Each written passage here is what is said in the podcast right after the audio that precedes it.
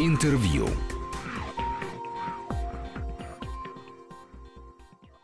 В студии Григорий Заславский. Добрый день. И я с удовольствием представляю нашего сегодняшнего гостя. Это руководитель Департамента культуры города Москвы Александр Кибовский. Александр Владимирович, здравствуйте. Приветствую в студии Вестей. Здравствуйте.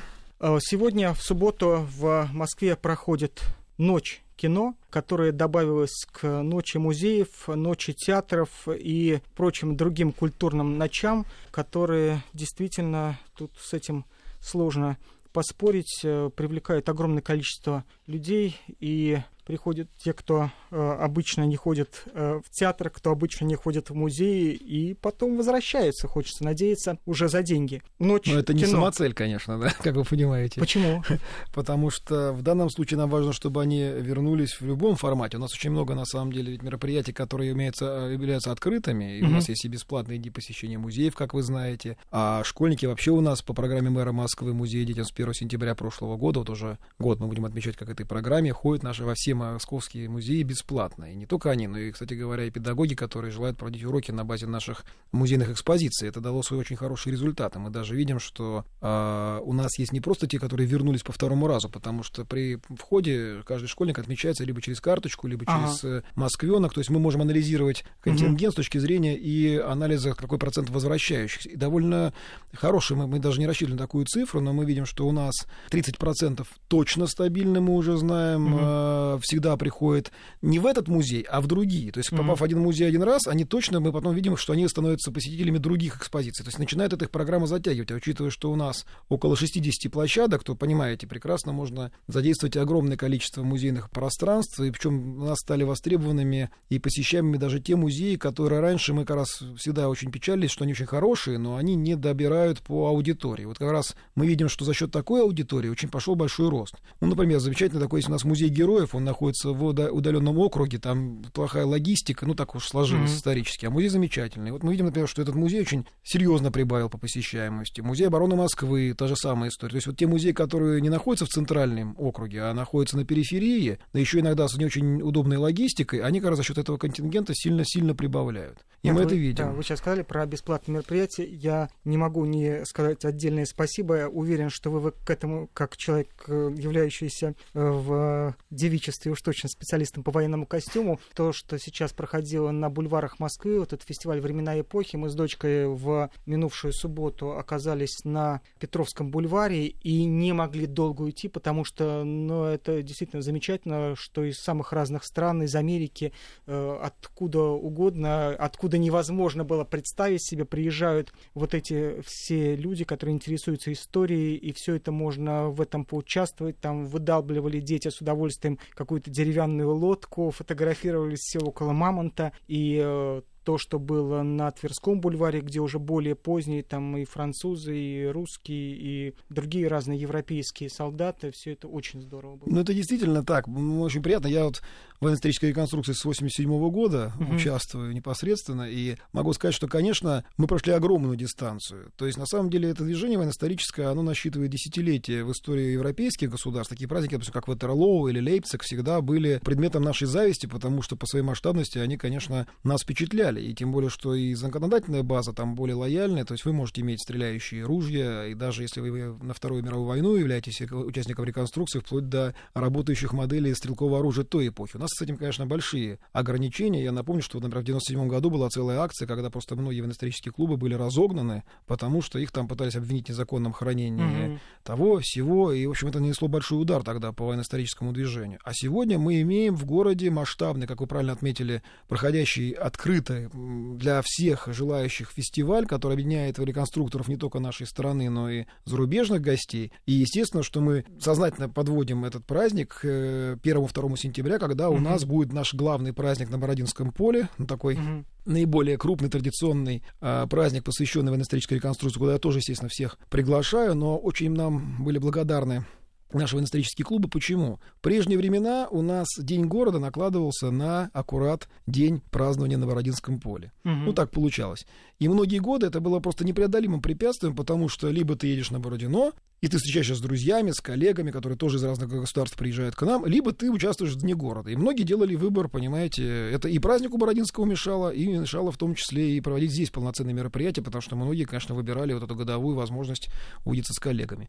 Сегодня эти события разведены. И у нас есть фестиваль, где вы можете увидеть всю красоту, mm-hmm. которая есть. У нас есть праздник в Бородино, и есть День города, который... Они же тоже будут участвовать, само собой, разумеется, во многих мероприятиях, акциях празднования Дня города 8 сентября, но при этом, естественно, не попадая в какой-то внутренний выбор, когда надо mm-hmm. выбирать между любимым делом и необходимостью участвовать в праздновании дня рождения столицы.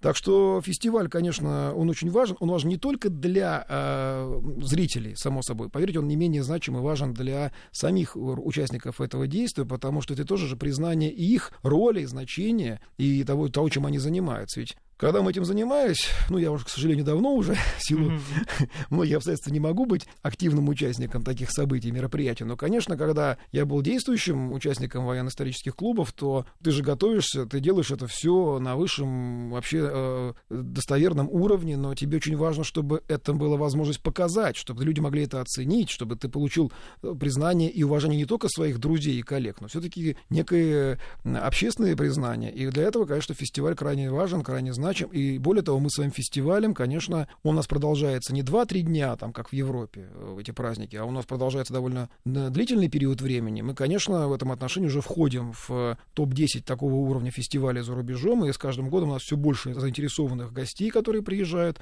Ну и, в конце концов, это, конечно, добавляет краски в летнюю палитру Москвы. Что уже об этом mm-hmm. говорить. Замечательная совершенно атмосфера доброжелательная вот на этих бульварах была.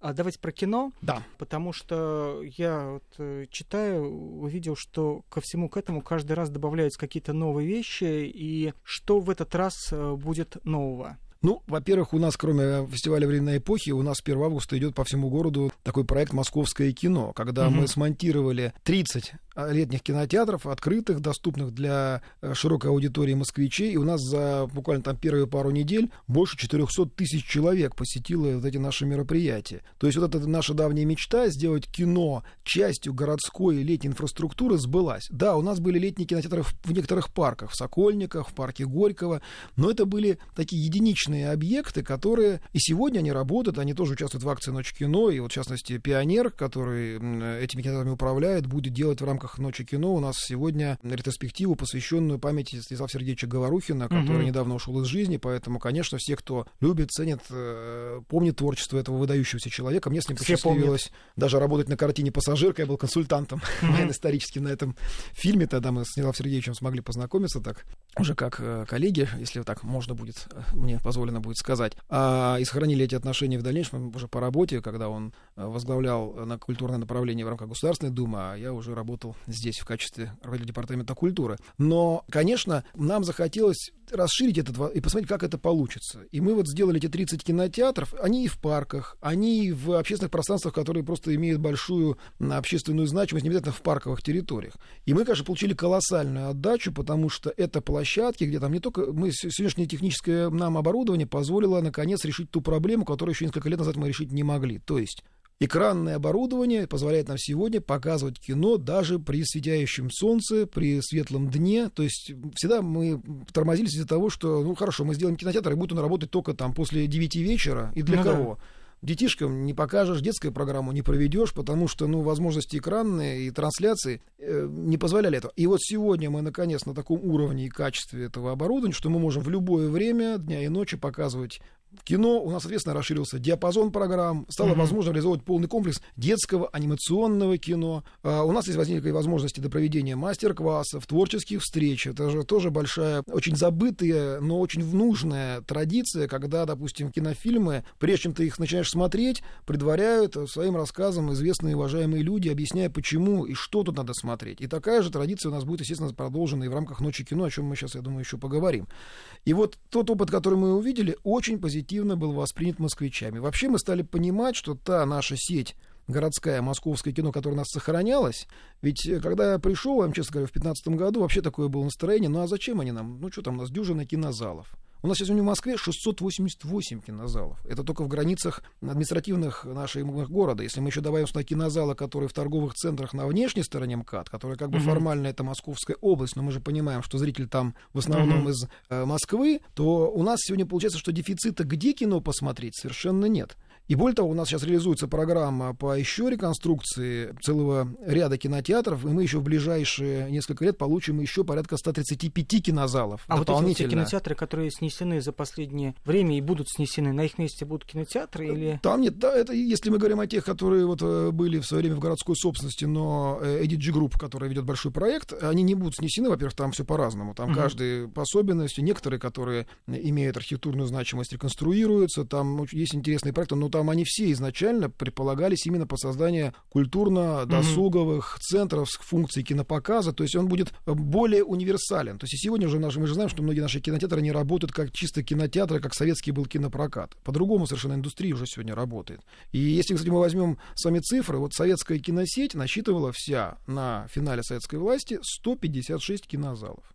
Но это залы были огромного объема, которые, угу. понятно, заполнялись в силу дефицита телевизионного вещания, отсутствия интернетового контента. Угу. Сегодня другая история. Сегодня мы имеем в пять раз больше практически кинозалов, если мы еще возьмем с вами с запасом Московскую область или там те, которые будут новые сделаны. Причем у нас порядка 150 кинозалов, это те, которые появились за последние несколько лет. То есть работа идет, а мы наращиваем объем кинопространств.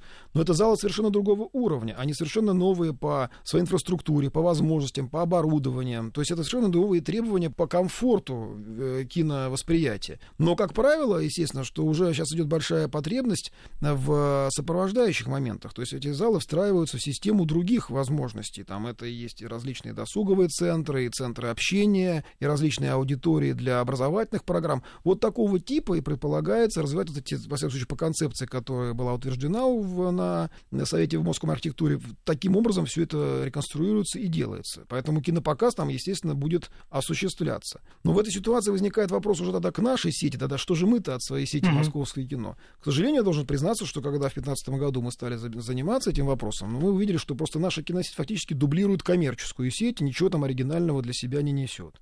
И мы за последние два года серьезным образом перестроили всю работу, начиная там с кадров и заканчивая э, проведением соответствующих необходимых ремонтов. И таким образом мы позиционируем наше московское кино как площадку для возможности кинопоказов. Не то, что мы точно так же дублируем коммерческий контент, который и так можно посмотреть. Нет.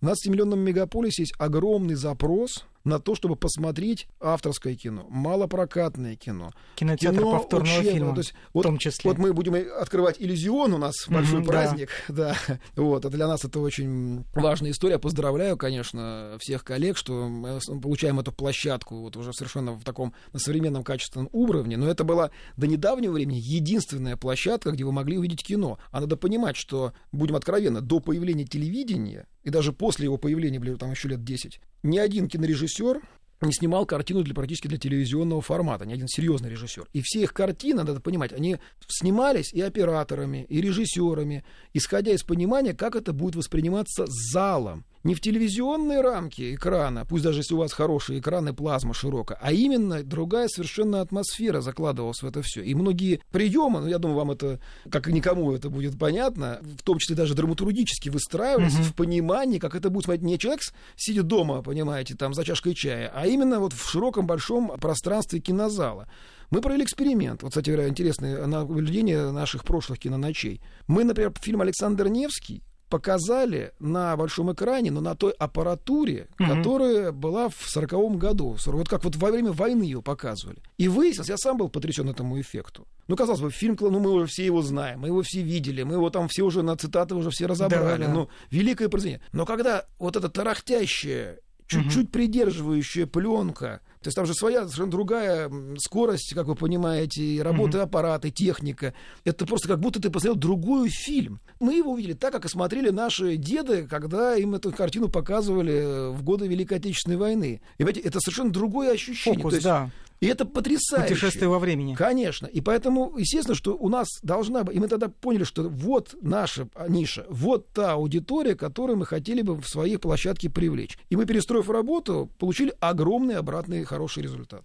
С Александром Кибовским, руководителем Департамента культуры Москвы, министром правительства Москвы, мы говорим про «Ночь кино», которая в эти выходные в э, субботу проходит в Москве. Прерываемся на выпуск новостей, чтобы через 2-3 минуты вернуться в студию и продолжить разговор. Интервью.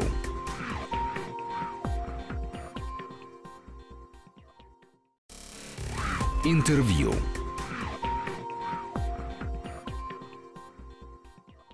Глава Департамента культуры Москвы Александр Кибовский сегодня гость Вести ФМ. Мы говорим про Ночь кино, которая в субботу проходит в Москве. В рамках этого огромного мероприятия, в котором там сотни мероприятий, насколько я понимаю, есть еще и премия э, за да. лучшее изображение Москвы в кино. Кто в этот раз претендует и кто получит? Это, наверное, это я буду э, участником этой церемонии по угу. должности, само собой разумеется. Действительно, помимо разных мероприятий, которые у нас в городе были для стимулирования интереса к съемкам, фильмов в Москве. Это целый пакет и комплекс мер. Здесь можно вспомнить и нашу московскую кинокомиссию, которая с этого года очень успешно стала действовать. И, кстати говоря, когда у нас проходил чемпионат мира по футболу, ведь э, в Москве был на самом деле введен специальный режим, и достаточно большие меры безопасности были введены. Вот если бы не московская кинокомиссия, которую возглавляет по поручению мэра Леонид Михайлович Печатников, курирующий социальный комплекс вице-мэр, где куда входят вообще представители всех органов власти, в том числе и силовики, но поверьте, я думаю, что кинематографисты многие бы не смогли этот сезон вообще каким-то образом образом успеть э, закрыть. Поэтому у нас порядка 60 кинокартин мы смогли вот под своим патронатом провести съемки, угу. даже несмотря на то, что вот такие были очень жесткие меры по в дни... безопасности. Некоторые мы даже снимали вот прямо, э, ну а как, понимаете, это же процесс его не остановить, мы не можем попросить съемочную группу э, затормозить. И поэтому, конечно, у некоторых был выбор, давайте мы переедем там в другой город и там поснимаем. Но мы-то не хотим терять все-таки, чтобы Москву снимали в Москве, мы же это ради этого столько делали. И, конечно, должен сказать, что очень конструктивно к нам шли навстречу навстречу и наши представители силовых ведомств, потому что когда мы брали на себя ответственность организационную, э, мы прям реально вот сопровождали все. Ведь раньше было как? У нас в съемках, на самом деле, порядка 35 органов исполнительной власти, получается, задействованы по самым разным вопросам. Ну, снимайте в метрополитене, значит, надо с метрополитеном Понятно. договориться. Нужно перекрытие улицы, ну, там целая эпопея, вы понимаете. И поскольку каждый решал этот вопрос индивидуально, то, конечно, это сильно осложняло работу для кинематографистов в, в нашем столичном пространстве. То есть это такое одно окно? Да, теперь? и вот в декабре была встреча Сергея Семеновича, на, когда мы открывали школу э, Федора Бондарчука, как раз была встреча с кинематографистами, с продюсерами, с э, снимающими режиссерами, и как раз вот они сказали, что хорошо бы, вот была бы такая административная поддержка. Эта кинокомиссия тут же была создана, и практически это точка входа один, одно окно. То есть вход, все понимают, они, она у нас работает на базе московского кино как технического органа этого нашей городской кинокомиссии. Состав ее утвержден мэром Москвы. То есть вы обращаетесь в московское кино как в рабочую инстанцию нашей кинокомиссии, и они уже дальше сами в рабочем режиме, имея связи, знакомства и понимание коллег, где вообще на самом деле как что устроено, помогают организовать те или иные съемки. Вот еще раз говорю, 60 кинопроектов и телепроектов мы помогли сделать вот буквально за это полугодие. И летний сезон мы не потеряли, хотя, поверьте, вот точно могу вам сказать, что если бы не кинокомиссия, многие бы просто вынуждены были развести руками и либо снимать в другом месте, либо вообще откладывать съемки картины на период до завершения Мундиаля.